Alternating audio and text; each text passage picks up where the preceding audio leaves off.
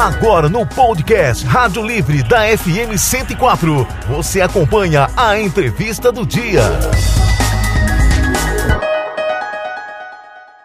Doutor Roberto Gurjal de Oliveira Filho, eleito presidente do Conselho Nacional dos Chefes de Polícia, né, que é o, é, não dá para ler as iniciais aqui, tá? Com CPC. No último dia, né, foi dia 12 agora, né, desse, desse mês, para o biênio 2023-2025, Eva. A Polícia Civil também trabalha bastante no sentido de dissipar os boatos sobre atos em escolas, mas sem deixar de dar toda a atenção e cuidado com o assunto. Para falar sobre esse e outros assuntos, né, tem tem aí é, gente nova chegando na polícia também. Está conosco aqui o delegado-geral de Polícia Civil do Estado, doutor Roberto Gurgel. Doutor Roberto, bom dia. Bom dia, Joel. Bom dia, Eva. Bom dia, o presidente da rede educativa, Elias Mendes.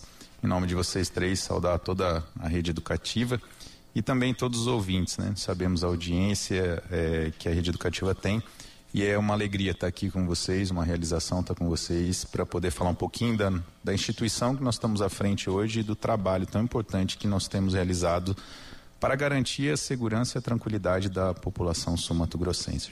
Roberto, estamos chamando o senhor mais uma vez para a entrevista, porque o senhor não gasta nem gasolina para vir aqui, é bem na frente, então, na fala, vamos chamar mais, até porque a gente vive um, um, um momento, né, e eu tinha até hoje, viu, Eva, agora que nós entramos no assunto, até no dia de hoje na história, né? Um dos dias é, hoje é o lance de Columbine lá, mas eu não quis nem colocar isso, né? Para não para não usar.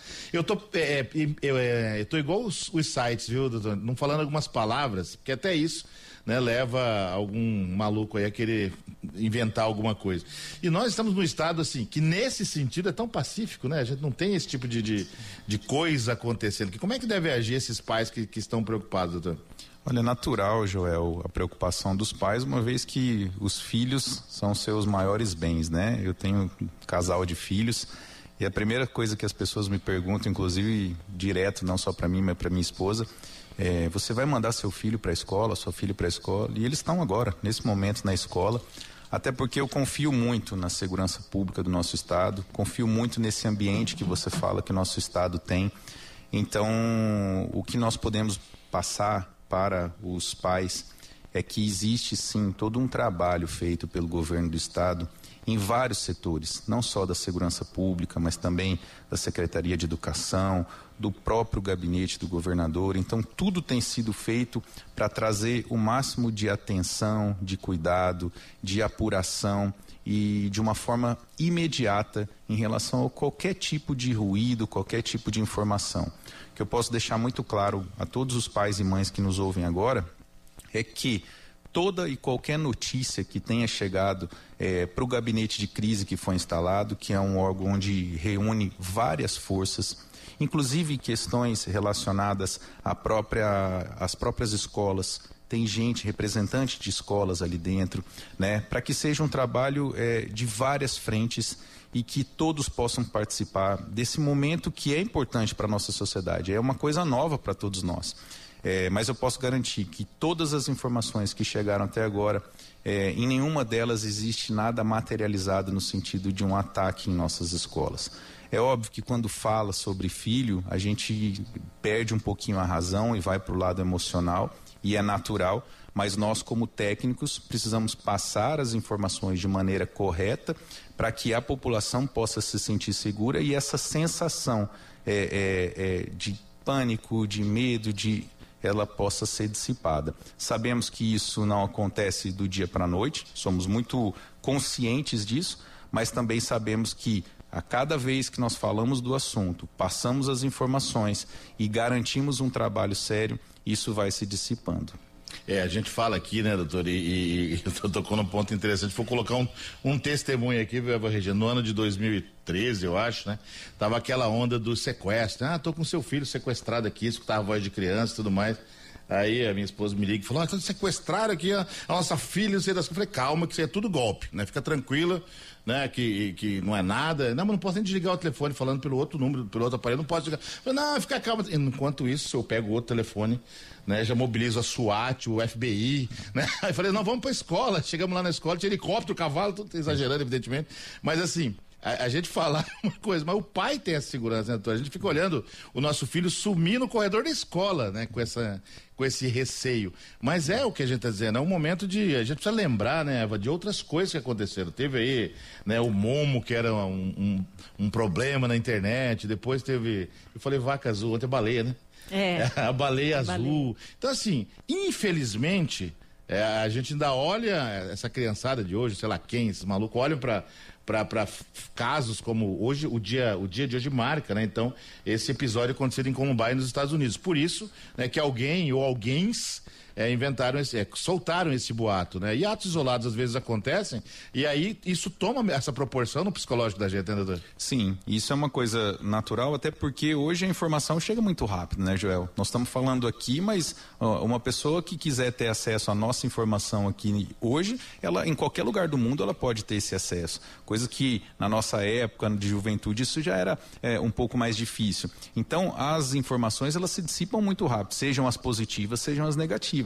Então a gente busca sempre é, passar as informações verdadeiras, as orientações corretas e técnicas, exatamente para que essas informações que causam medo, que causam pânico, que é natural de um pai e de uma mãe, a gente entende isso, mas que possa trazer uma sensação de tranquilidade, uma racionalidade em razão do que fazer com essa situação, o que fazer com o meu filho, como tratar essa situação com o meu filho. Então isso é uma coisa que é, é, é nova na nossa sociedade, mas que a gente está tratando de uma maneira muito séria, muito técnica, mas não deixando de perder a, a, a razão em cima da emoção que é natural. E, e, principalmente lembrar que muitas vezes as pessoas não veem, mas o que, que a polícia está fazendo? Gente, a polícia trabalha no, no, no, silêncio e na surpresa como, como um elemento a seu favor. Ou seja, é importante lembrar a inteligência, a nossa inteligência, eu digo da polícia, da nossa polícia civil aqui de Mato Grosso do Sul, ela é comparada aí às polícias do, do, do, mundo todo. Então, assim,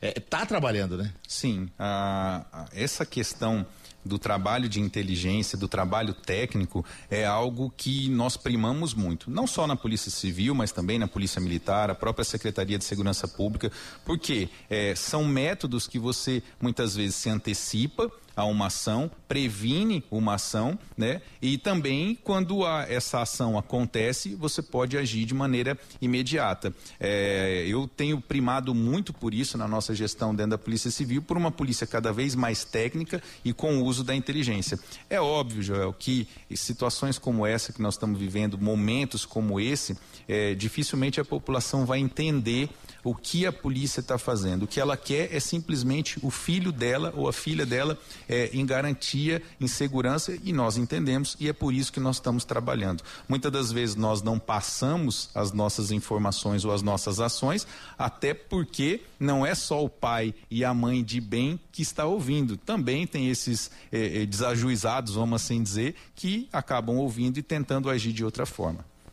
7 horas e 40 minutos. Abraço pro Hélio Queiroga, tá na escuta, né, Elinho? Manda um abraço aí pro doutor também, tá na escuta.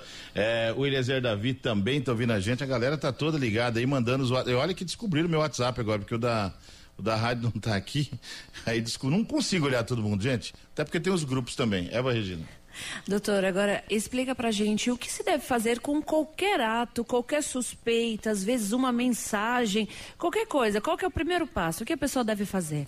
Primeiro passo, Eva, é comunicar às autoridades, comunicar a Polícia Civil, comunicar a Polícia Militar, porque, como eu disse, o governo do Estado instalou um gabinete de crise e esse gabinete apura imediatamente toda e qualquer informação, seja ela postada na internet, seja ela falada entre um grupo numa escola, seja ela mandada por um, um telefone ou coisa do tipo, qualquer uma pichação dentro de um banheiro, toda e qualquer tipo de informação ela está sendo apurada. É, nós já tivemos alguns registros de ocorrência no estado e todas as informações, independente de ser em Campo Grande ou qualquer é, cidade do nosso estado, ela é imediatamente apurada. E a grande maioria é apurada quando eu digo é ir até a pessoa que fez a postagem, identificar a pessoa que falou, chamar essa pessoa, trazer essa pessoa até a delegacia é, é, questioná-la sobre aquilo. E todas as vezes, Joel, que as pessoas é, se encontram nessa, nessa posição de estar dentro de uma delegacia de polícia, de estar sendo questionado sobre esse assunto,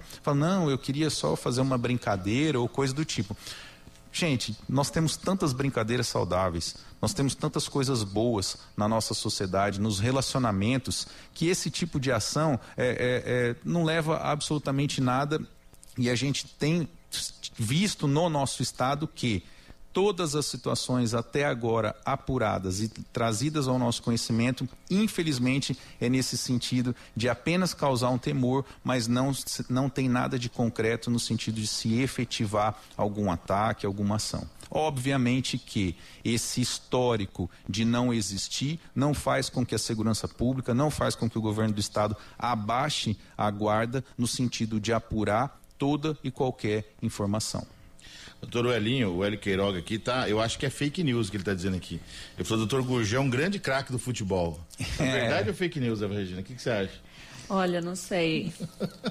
Não tem ideia, hein? Eu, eu tô aposentado, Joel. Eu, eu pendurei a chuteira, eu tive uma lesão no meu joelho e. Tá entregue ao DM. E, e aposentei. É, hoje eu deixo com meu filho, meu filho que é o craque da família. Ô, doutor, o, o, uma das promessas de, de, de, de, campanha do, do governador Eduardo Rido foi cumprida agora recentemente, que é a chamada desses 198 servidores aí para integrar os quadros da Polícia Civil e da Polícia Científica, né? Uma, é um reforço na, na hora certa, né, doutor? Com certeza, Joel. Eu sempre falo que, independente do motivo, durante muito tempo as polícias civis do Brasil inteiro, isso não é uma peculiaridade nossa, foram deixadas de lado, foram abandonadas.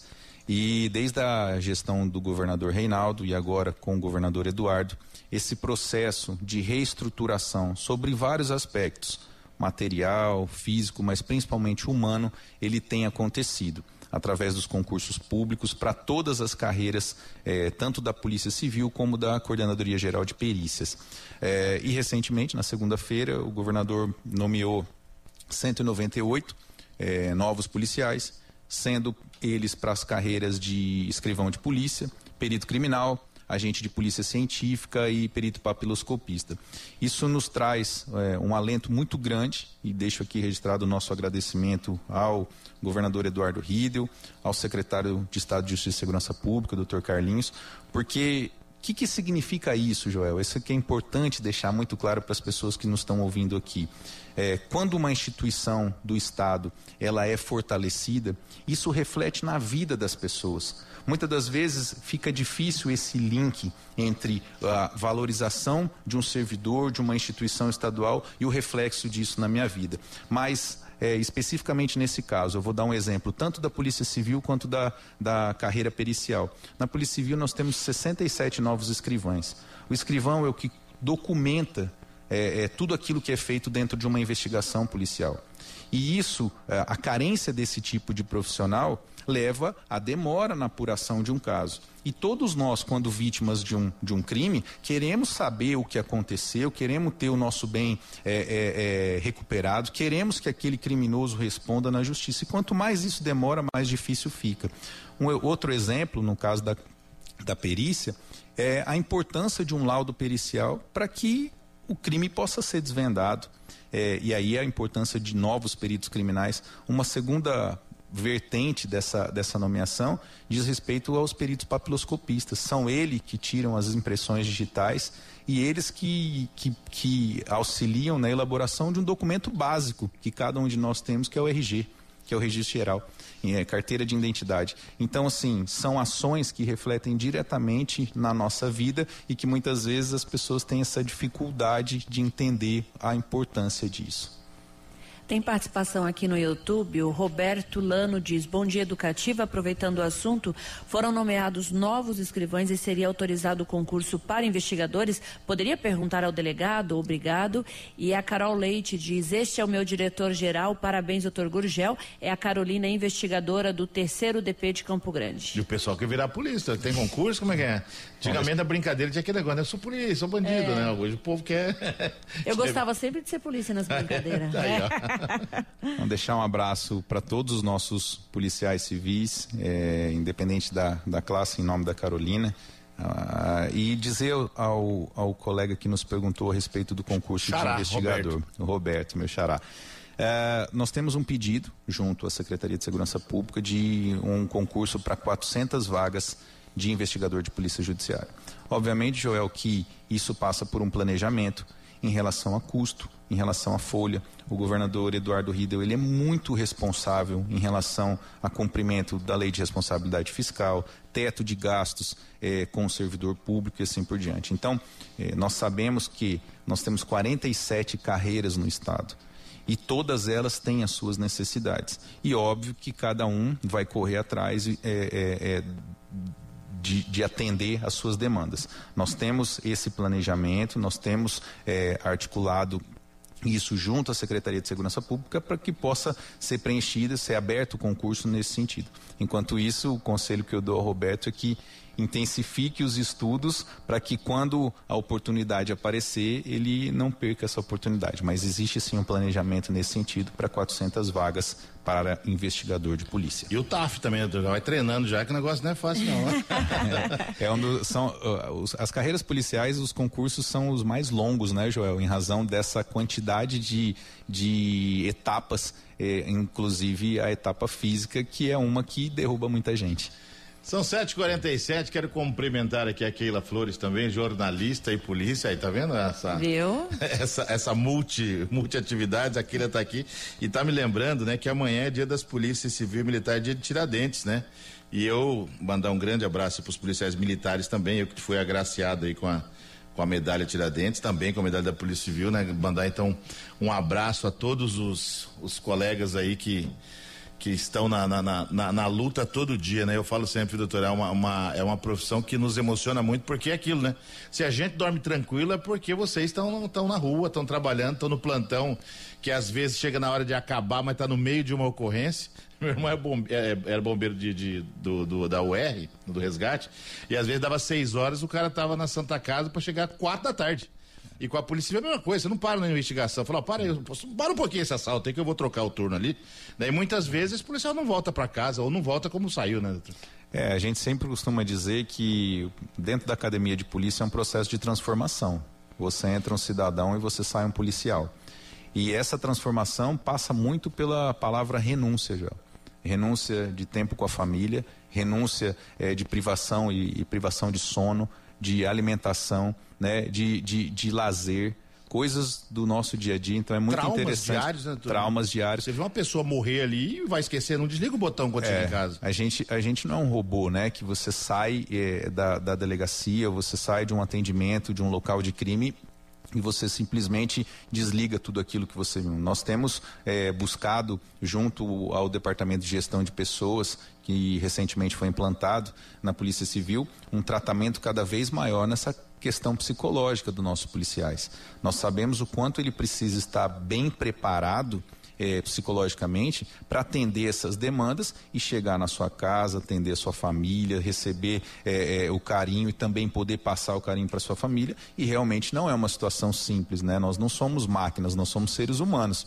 É, não é, não aconteceu uma nem duas vezes que a minha esposa chegou em casa e falou assim, olha, você está em casa você não está numa delegacia. Em, em, em, razão dessa dificuldade, muitas vezes, de você se desligar de um momento, de uma tensão, de um caso grave, de um caso que nos revolta. Não pense em vocês que a gente não se revolta com agressão a uma mulher, com uma agressão a um idoso, é, é, é uma violência sexual contra uma criança, mas tudo isso a gente vai passando e com o tempo a gente vai é, sendo lapidado, vamos assim dizer a, a esposa do senhor precisa dar curso para as outras esposas, porque ela falou, calma, que ela falou, não, vocês não estão na delegacia. Né? É, não foi bem assim que ela falou, viu, Joel? Mas. Por favor, você não está numa delegacia. Tenha calma, né, Regina? Diz aí, Eva. É verdade. É, doutor Roberto foi eleito né, presidente do Conselho Nacional dos Chefes de Polícia, né? Então, explica pra gente o que é esse conselho, qual a importância desse cargo nacional.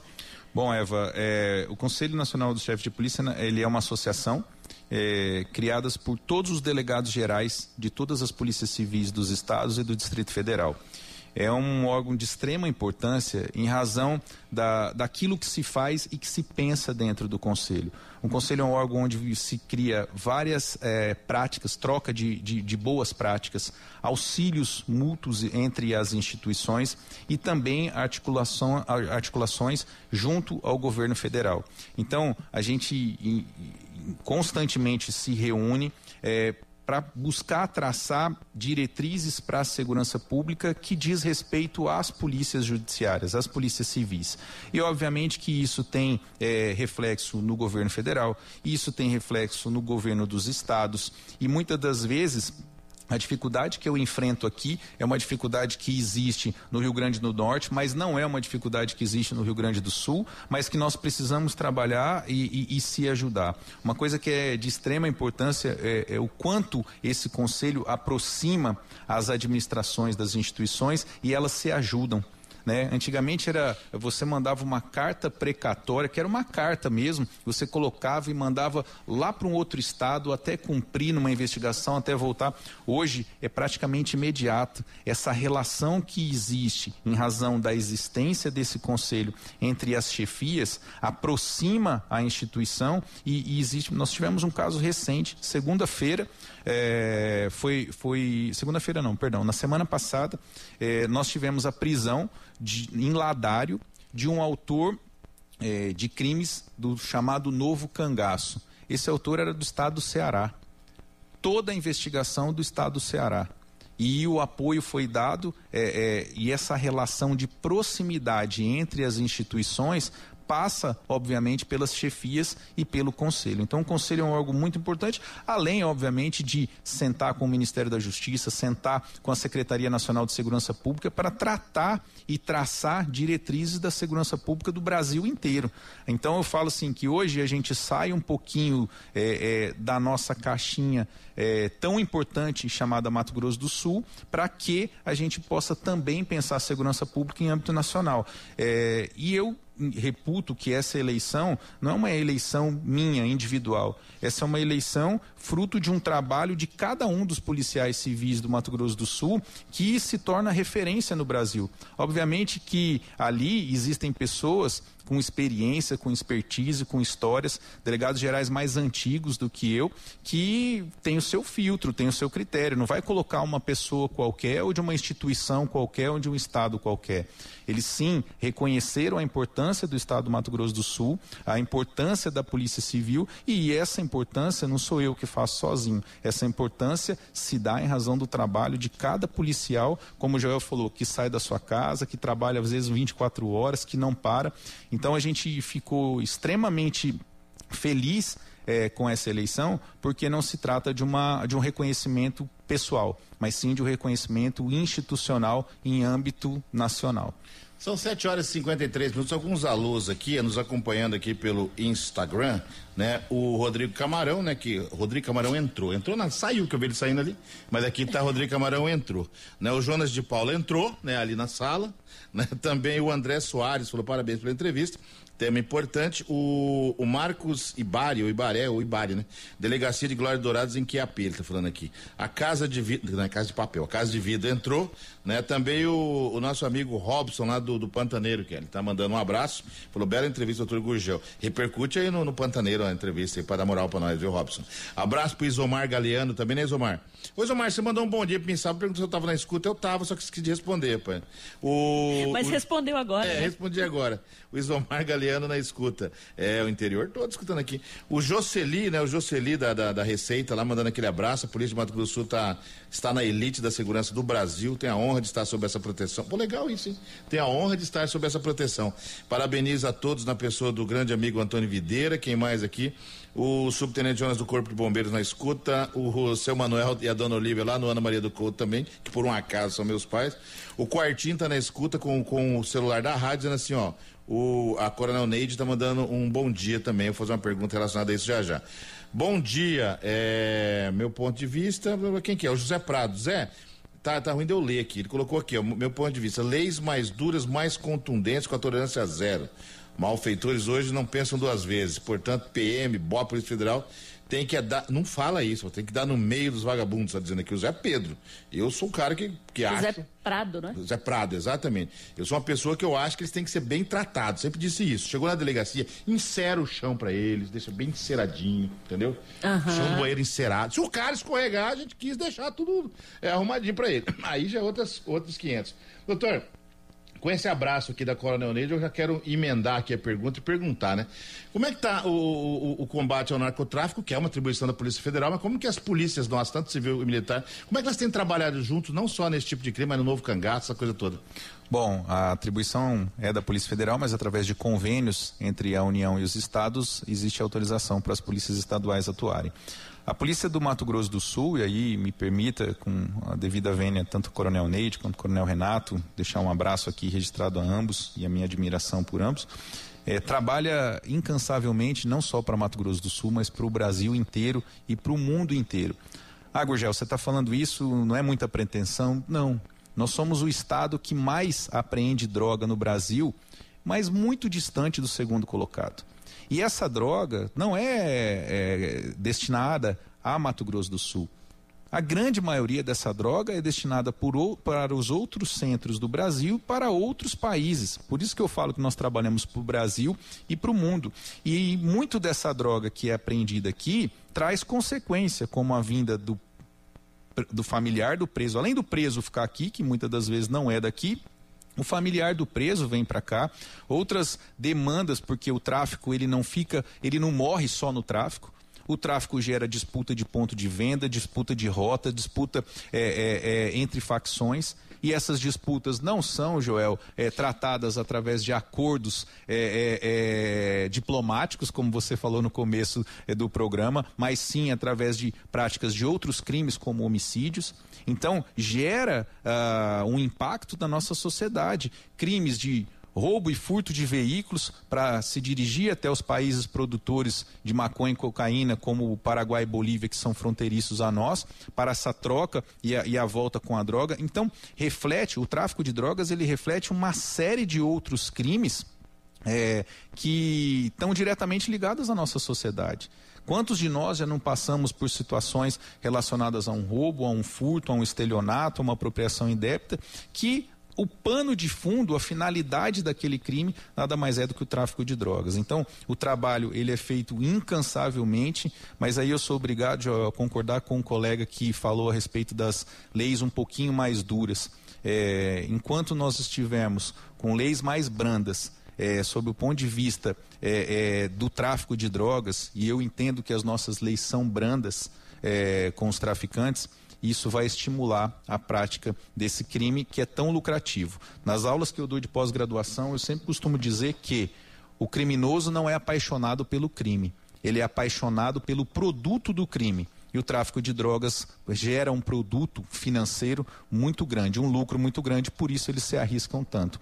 Então, enquanto nós não tivermos leis mais pesadas em relação aos traficantes e a Polícia Civil e a Polícia Federal têm buscado atuar nessa segunda perna, que é além de eliminar a substância entorpecente, é descapitalizar o crime organizado, tirar esse lucro. É, enquanto nós não tivermos esses dois passos uh, com certeza o tráfico vai continuar crescendo, eh, por mais que nós possamos fazer o trabalho de maneira eh, tão bem como nós temos feito aqui no Mato Grosso do Sul. O criminoso ele só, só sente no bolso, né? Quando, quando ele leva aquele prejuízo, né, arruma uma confusão com os caras que tem que devolver e tudo mais, e começa eles mesmos a, a, a se eliminarem. Eva Regina, antes de encerrar, né, você me lembrou de uma coisa muito importante para todo mundo, para o mundo todo, né?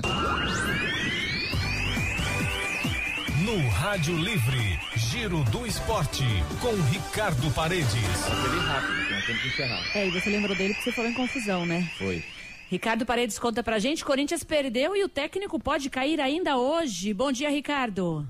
Alô, bom dia, Regina. Bom dia, Gel Silva. A bola rolou ontem pela Copa Sul-Americana. O Guarani do Paraguai bateu o Danube por 2 a 1 Defesa e Justiça 2, América Mineiro 1, LDU 4, Magadiani 0. Hoje jogam Santos e Aldax Italiano, o Penarol enfrenta o Milionários, São Lourenço e Fortaleza. Pela Taça Libertadores da América, o Nacional do Uruguai venceu o Independente de Medellín por 2 a 1. O River Plate venceu o Sport Cristal por 4 a 2. Flamengo, na estreia do São Paulo, venceu New Blance por 2 a 0, Corinthians 0, Argentino Júnior 1, Colo-Colo 1, Monagas 0 e o Barcelona de Guayaquil venceu Bolívar pelo placar de 2 a 1. Taça Libertadores da América que tem quatro partidas hoje. O Racing enfrenta o Alcas, Palmeiras enfrenta o Cerro Portenho, Atlético Nacional e Melgar Libertar e Aliança Lima do Peru. No Corinthians, tem crise, hein? A derrota de 1 a 0 do Timão para o Argentino Júnior ontem, em plena Neoquímica Arena, pela segunda rodada do Grupo E da Libertadores da América, aumentou a pressão em cima do trabalho de Fernando Lázaro. Após a partida, o gerente de futebol Alessandro falou sobre a situação do técnico. O dirigente afirmou que a diretoria alvinegra irá se reunir com o comandante na manhã de hoje para debater o futuro da comissão técnica. Na madrugada dessa quinta-feira, por meio de seu perfil oficial no Twitter, a Gaviões da Fiel, principal organizada do clube, cobrou a demissão do técnico Fernando Lázaro. Pelo timão, o treinador acumula 17 jogos com 8 vitórias, 4 empates e 5 derrotas. E sem o oposto Wallace, fora por opção do Sada Cruzeiro por questão psicológica, o time atual campeão da Superliga Masculina de Voleibol enfrentou o São José no ginásio poliesportivo do Riacho, em Contagem, Minas Gerais, pelo primeiro jogo do playoff da semifinal e venceu por 3 sets a 2, com parciais de 25-22, 26-28, 22-25, 25-19 e 15-11. Assim, a equipe mineira abre vantagem na série melhor de três em busca de avançar à grande final. Basta uma nova vitória, dessa vez longe de sua torcida, para garantir a vaga. Essas as informações do esporte. Ricardo Paredes para o Rádio Livre. Obrigado, meu amigo Ricardo Wall, Ricardo Paredes, Richard Wall, na escuta. Grande abraço para ele. Estamos conversando aqui, ferrando já nessa participação do Dr. Roberto Gurgel. Muitos alôs, muita gente participando de fora da cidade aqui, também de fora do estado até, doutor. Obrigado mais uma vez pela sua participação e por nos atender prontamente. Já deixo o convite para voltar outras vezes, né? A população quer saber de coisas, tem aquelas dúvidas aí. E aí, o senhor está sempre conosco aqui. Eu que agradeço a oportunidade, Joel. Eu sempre, sempre falo que a imprensa tem um papel extremamente importante no nosso trabalho de segurança pública, que é passar as informações de maneira correta, de maneira é, real as orientações que nós passamos é sempre no sentido de trazer segurança, tranquilidade para a população e esse vai ser sempre, essa vai ser sempre a nossa tônica. Agradecer a, a, a Rádio Educativa e dizer a cada pai, cada mãe que está nos ouvindo hoje que a nossa missão é proteger cada cidadão sul-mato-grossense e de uma maneira muito especial as nossas crianças e nossos adolescentes. Podem ter certeza que o que estiver ao nosso alcance, os nossos esforços vão ser sempre eh, no sentido de trazer paz e tranquilidade. Confiem e, nos, e acreditem no trabalho que a segurança pública faz no Mato Grosso do Sul. Muito obrigado e um ótimo dia a todos. Você conferiu a entrevista do dia no podcast Rádio Livre da FM Educativa 104.